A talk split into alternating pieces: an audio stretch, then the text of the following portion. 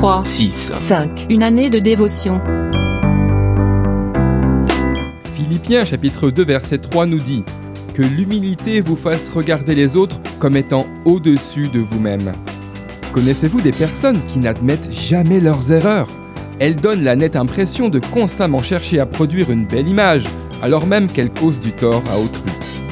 L'attitude de certains peut nous heurter à bien des égards, et lorsqu'un conflit dont nous ne sommes pas à l'origine s'installe, nous nous attendons à un peu d'humilité de leur part, et nous nous disons, ils pourraient demander pardon quand même.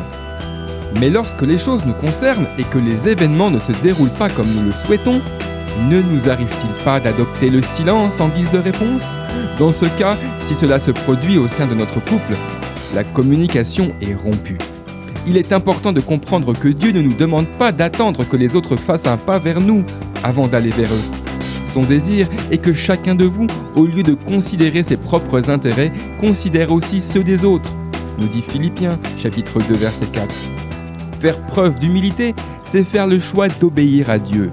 Cela ne peut pas nous faire de mal et n'en fera pas non plus à notre prochain.